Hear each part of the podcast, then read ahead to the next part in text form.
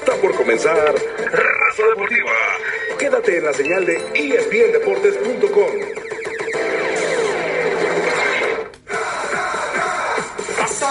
¿Qué tal amigos de Raza Deportiva? Bienvenidos a este podcast de viernes. Evidentemente el tema central es no solo la final del fútbol mexicano, sino la forma en la que uno de los contendientes de esta final del fútbol mexicano se estuvo involucrando en uno de los torneos que van a tratar de modificarlo, pero que de una u otra manera representa la ambición para todos aquellos que de una u otra forma están involucrados en sus confederaciones. Rayados de Monterrey va a pelear por el tercer lugar. Rayados de Monterrey está metido al menos en lo que viene a ser la fase de consuelo de esta Copa Mundial de Clubes. Sin embargo, hay cosas que rescatar. Fue un partido en el que, más allá de la derrota por dos goles a uno, ante Liverpool, el mejor equipo del mundo, que consigue precisamente el veredicto con ese 2 a 1 en el minuto final en el noventa y algo, cuando parecía que Rayados todavía mantenía la ilusión de los tiempos extras, bueno, Firmino apareció en el área una milésima de segundo antes que Miguel Layún y su artritis y evidentemente empuja la pelota para sentenciar ese 2 a 1. Pero hay muchas cosas que rescatar de este Rayados. A ver, nadie puede eh, eludir la responsabilidad de establecer que el Liverpool es de otro nivel que Liverpool juega a otro nivel, que Liverpool desarrolla un fútbol de otro nivel, en otra galaxia, en otra atmósfera, en otra tesitura.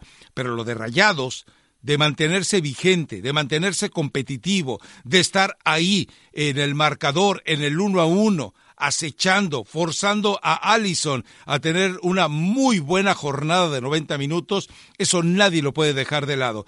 Ahora, este equipo de Rayados de Monterrey podrá sentirse orgulloso de lo que hizo ante Liverpool y ya lo que le faltó hacer para poder sacarle el resultado o una victoria que evidentemente parecía impensable, era totalmente improbable, era imposible. Bueno, eso ya no corresponde a él, sino es simplemente los resabios, los defectos, todo lo que va quejando normalmente al fútbol mexicano y al futbolista que compite en México. A final de cuentas todo se resuelve por una cuestión física, por una cuestión atlética y por una cuestión evidentemente de capacidad en la banca. ¿Por qué? Porque lo vimos al medio tiempo, mientras los jugadores de Rayados ya empezaban a jalar aire por la boca, prácticamente como pescados con asma, el equipo de Liverpool se veía tranquilo, sabiendo, vamos, como si simplemente hubiera echado una cascarita en los primeros 45 minutos. Nada de agitados, ni los pulmones, ni los corazones, ni las neuronas del equipo de Liverpool. Mientras tanto, Monterrey consciente y seguramente satisfecho de lo que había hecho en 45 minutos, de esa hazaña parcial que había tenido, bueno, se encaminaba, se enfilaba a tener un cierre mejor del encuentro.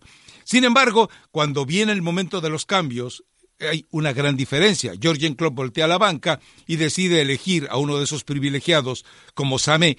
Y cuando tienes a Sané en la cancha, pues sabes que puedes hacer lo que se te pegue la gana. Y además de Sané, también elige tener a Firmino y Firmino termina resolviendo el partido. Por el otro lado, ¿qué era lo que tenía el turco Mohamed? Bueno, él buscó en Maxi Mesa, el jugador más caro en la historia del fútbol mexicano, un jugador que está recibiendo por un contrato de cinco años 15 millones de dólares, con posibilidad de que hubieran sido 25 si el tipo se hubiera puesto la testosterona, la dignidad, el profesionalismo para merecer ese dinero. Bueno, a final de cuentas, ¿qué fue lo que ocurrió? Que Maxi Mesa, que tuvo la gran oportunidad de tal vez haber salvado el pellejo de todo lo mal que representó la camiseta, la banca, el vestidor, el escudo de Monterrey, simplemente lo arruinó. Maxi Mesa no apareció en el tiempo que estuvo en la cancha y terminó confirmando lo que se esperaba de él. Un jugador eh, prácticamente cínico que llegaba a pasearse, a conseguir una beca elevada en el fútbol mexicano y que no le ha dado nada a Rayados. Quien quiera que le haya visto la cara de tonto al equipo de Monterrey, pues ahí tuvo prácticamente la firma eh, de complacencia, porque más allá de que Maxi Mesa no funcionó, entra Miguel Layún, y Miguel Ayun, que tuvo muy buenas épocas con América, que tuvo tal vez un buen momento con el Watford y tal vez un buen momento también eh, cuando estuvo con el Porto, pero eh, definitivamente lo que hoy ofrece Miguel Ayun en la cancha ya no está a la altura de lo que alguna vez fue. Simplemente en el gol llegó esa milésima de segundo tarde. Y esa milésima de segundo tarde ante un equipo de alta competencia como el Liverpool y ante un jugador de alta competencia como Firmino termina costando resultados, termina costando ilusiones, termina costando torneos y termina, por supuesto, significando fracasos. Insisto, Fracaso es no cumplir un objetivo, y el turco había dicho que se le podía ganar a Liverpool. No son fracasados, esa es otra historia. El que tú subes, el que tú sumes o que sufras un fracaso no te convierte en fracasado. Así que dejemos ese tema de lado. Pero lo cierto es que para Rayados, después eh, la Jun tiene dos oportunidades en el área, en condiciones en las que siempre había resuelto en otros tiempos, en otros escenarios y ante otros rivales de manera prácticamente perfecta, y no lo hizo. Así que también la Jun tendrá que cargar nuevamente con aquel hashtag que le estuvo acompañando durante mucho tiempo en redes sociales, todo fue culpa de la Jun. Pero el equipo de Rayados a nadie se le puede recriminar nada ni de Barovero con una actuación estupenda y después recorrer prácticamente desde Estefan Medina, ir con Montes, Nico Sánchez, llegar a, Jesús Gallardo, ir estableciendo lo de Banjoni, después con el trabajo de media cancha que eventualmente estuvo haciendo Rodolfo Pizarro, hasta donde pudo, hasta donde le dieron las piernas, la jornada realmente memorable de Celso Ortiz, lo de Charlie Rodríguez, lo de Dorlan Pavón, Funes Mori, etcétera, no se le puede recriminar nada a ellos ni tampoco a la voluntad, ni a esa forma aventurera, suicida que intentó por momentos Mohamed, sin olvidar su forma defensiva de plantear los partidos, pero insisto, debe haber muy pocos equipos que incluso en la NBA tienen la capacidad de transición que tiene en cancha de fútbol el equipo de Rayados. Así que Monterrey podrá salir, insisto, aunque suene gastado, aunque suene obvio, aunque suene incluso en ciertos momentos hasta eh, obsesivo, pero debe haber salido con la frente en alto, terminó con las botas puestas, perdiendo ante el equipo de Liverpool. Por lo pronto, ahora Rayados ha decidido darle descanso a nueve jugadores, nueve jugadores que ya hicieron el viaje, que ya se encuentran en Monterrey, entre ellos está Jansen, que no pudo tener actividad en la Copa Mundial de Clubes, así que lo que hace Mohamed es darle una semana de reposo, una semana de rehabilitación a este grupo de jugadores para que puedan estar listos en el partido de la gran final contra las Águilas del América. Vamos al otro escenario, lo de Liverpool, bueno, eh, poco tienen que festejar ellos mismos, al final de cuentas Klopp, después de que se burló de las quejas constantes de Mohamed con ese especial sentido del humor que debe sentar muy bien a los ingleses, pero a veces le sienta mal a los latinos. Pero bueno, eh, Jurgen Klopp lo dijo muy claramente, por mucho que jugó bien Monterrey, jamás puede demostrar que la Liga Mexicana puede ser comparable con la Liga Premier. Y eso es irrefutable. Ahora, por otro lado, eh, Rayados le mandó una advertencia a la América. Rayados que estaba desahuciado hace apenas tres semanas, estaba desahuciado hace apenas cuatro semanas, que parecía el equipo de la gran vergüenza, del gran ridículo del torneo mexicano, ahora de repente aparece como el favorito, porque si Rayados es capaz de motivarse, de enfrentar al equipo del América, como lo hizo a Liverpool, en una cancha primero que estará totalmente a su favor y que después entrará desafiando al Estadio Azteca, bueno, parece que Rayados aparecería como el favorito y eso le sienta bien al América. El América que, bueno, para muchos de los aficionados no se sienten intimidados por lo que hizo Rayados, deberían estarlo, porque sin duda Rayados de Monterrey ya conoció parte de sus alcances. No conoce sus límites, tal vez algún día los conozca, pero por lo pronto el límite de competencia ante el fútbol europeo le queda claro también que es de muy alta competencia para el fútbol mexicano. Así que América debe estar preocupado, América debe estar revisando, América debe estar buscando eh, el antídoto, América debe estar buscando la vacuna, porque recordemos que las Águilas del América en esta liguilla del fútbol mexicano, en los partidos de ida, sufrió y después terminó recomponiendo los partidos de vuelta, que lo hizo de manera eh, brillante, que lo hizo de manera muy clara, que lo hizo sobre todo a la altura de la grandeza que tanto le gusta protagonizar con aquello del odiame más, no queda ninguna duda. Pero ahora vienen dos tiempos de 90 minutos, dos partidos de 90 minutos, en los cuales el América tendrá que demostrar que está a la altura de ellos.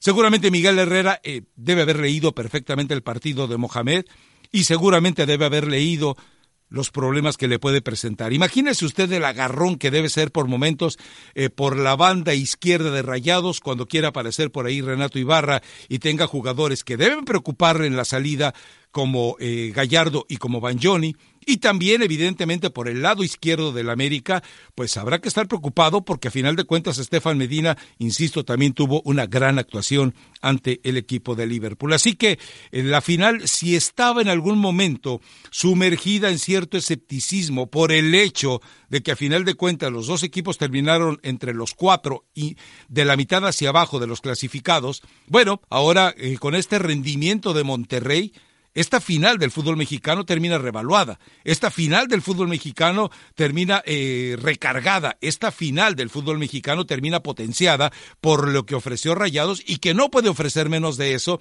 y por un equipo del América que sin duda a pesar de que ha tenido descanso, a pesar de que estará trabajando para no perder el ritmo, sabe que hay un equipo que le mandó una advertencia muy seria sin querer con el nivel tan alto, insuficiente para el Liverpool, pero sí suficiente para competirle al América en la final de esta Liga Mexicana.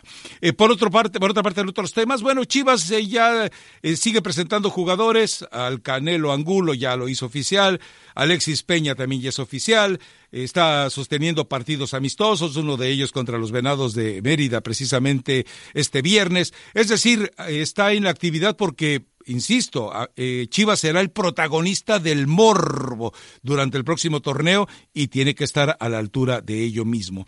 En otros temas, bueno, Veracruz sigue siendo todavía un foco de conflicto. A ver, Veracruz sigue entrenando. Para Veracruz ellos no están desafiliados. Hay que recordar que detrás de los movimientos de Curi, para tratar de mantener eh, integrado al plantel, hizo muchas cosas extrañas. Por ejemplo, eh, le pagaba a Raúl Arias en efectivo y Raúl Arias le pagaba en efectivo al cuerpo técnico encabezado por López Arza, aunque sabíamos que él no mandaba, y así es como se estuvo manejando, pero les quedó a deber dinero.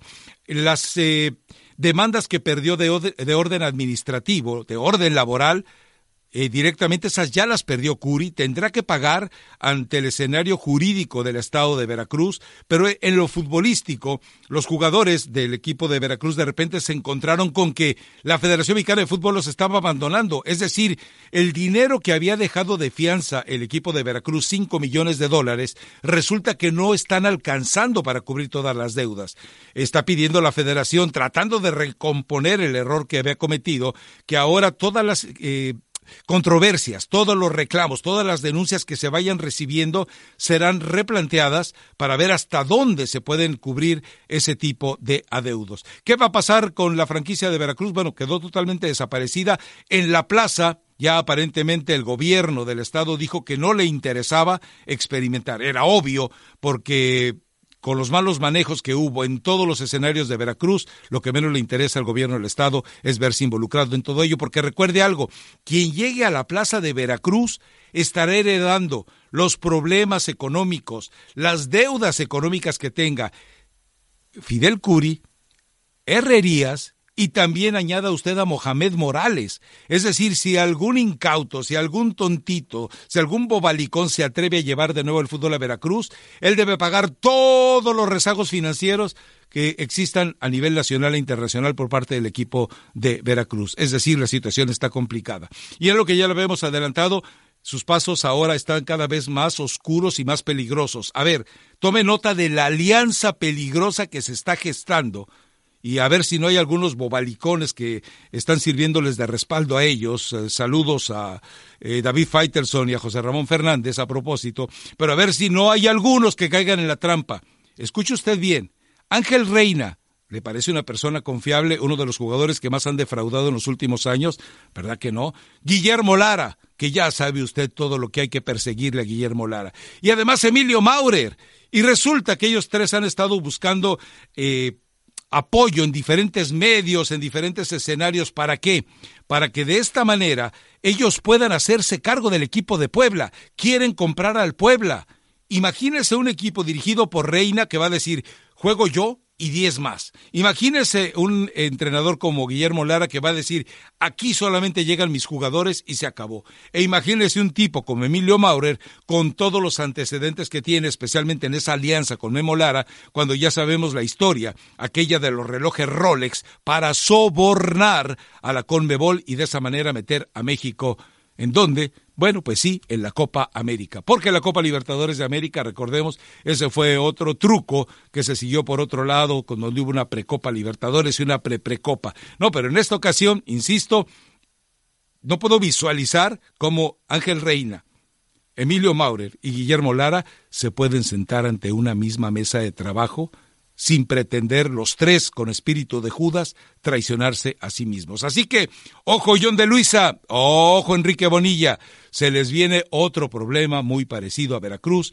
si no actúan con inteligencia, con decisión y sobre todo de manera enérgica en el caso del equipo del Puebla. Además, ya se lo habíamos comentado, Manolo Lapuente está haciendo labores de cabildeo para que el equipo de Puebla termine en manos de estos tres personajes que le he relatado. Así que saque sus cuentas, se le viene otra bronca. Y también nos enterábamos que Chucho Martínez, Jesús Martínez, el dueño del Pachuca y también el dueño de León, ya sabe usted que la multipropiedad es una situación fabulosa en México, es eh, el hombre que quiso comprar al Veracruz. Por eso se enojó tanto cuando no dejaron entrar a Curi a aquella yunta de dueños en la cual fue desafiliado. Y resulta que, bueno, después a Chucho Martínez le dijeron, si tanto estás compadecido de Curi, pues alcánzalo allá afuera aquí no haces falta, y ya se quedó calladito y sentadito. Así que, bueno, mientras hay cosas interesantes que ocurren a nivel de cancha, como lo de Monterrey, anunciándonos una magnífica final contra el América, también también, también las víboras se siguen moviendo en ese terreno agreste, entrampado y sucio que suele ser los escritorios del fútbol mexicano.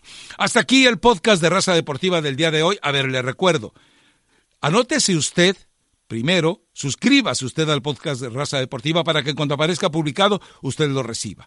Segundo, déjenos sus comentarios, déjenos sus críticas, déjenos sus pronósticos, déjenos sus análisis, déjenos lo que sea pero deje algo ahí para que enterarnos de que usted está muy al pendiente de este podcast. Recuerde que además lo puede usted consultar en Spotify, puede ir también a TuneIn, puede ir a los podcasts de Apple, pero sobre todo en la sección de podcast de ESPN. Ahí puede usted encontrar el podcast de Raza Deportiva, y lamentamos que no estuviera con nosotros Elizabeth Patiño para que le hiciera la recomendación del reggaetón en turno y también para que le hablara de la nueva aventura del Gulit Peña. ¿Qué ha sido del Gulit Peña? Bueno, ahora va con Dorados de Sinaloa, ¿dónde? No quiero hablar de nepotismo, pero curiosamente está su suegro y su tío político. Imagínese usted nada más. Bueno, es el fútbol mexicano y son Dorados de Sinaloa. Así que vaya eh, entendiendo por qué ocurren estas cosas. Lo esperamos en el próximo podcast. Este lunes no habrá podcast de raza deportiva, pero el próximo viernes cuente con el podcast de raza deportiva. Para entonces ya tendremos a Elizabeth Patiño para que tenga esas recomendaciones de perreo, como dice ella, que usted tanto necesita. Hasta pronto.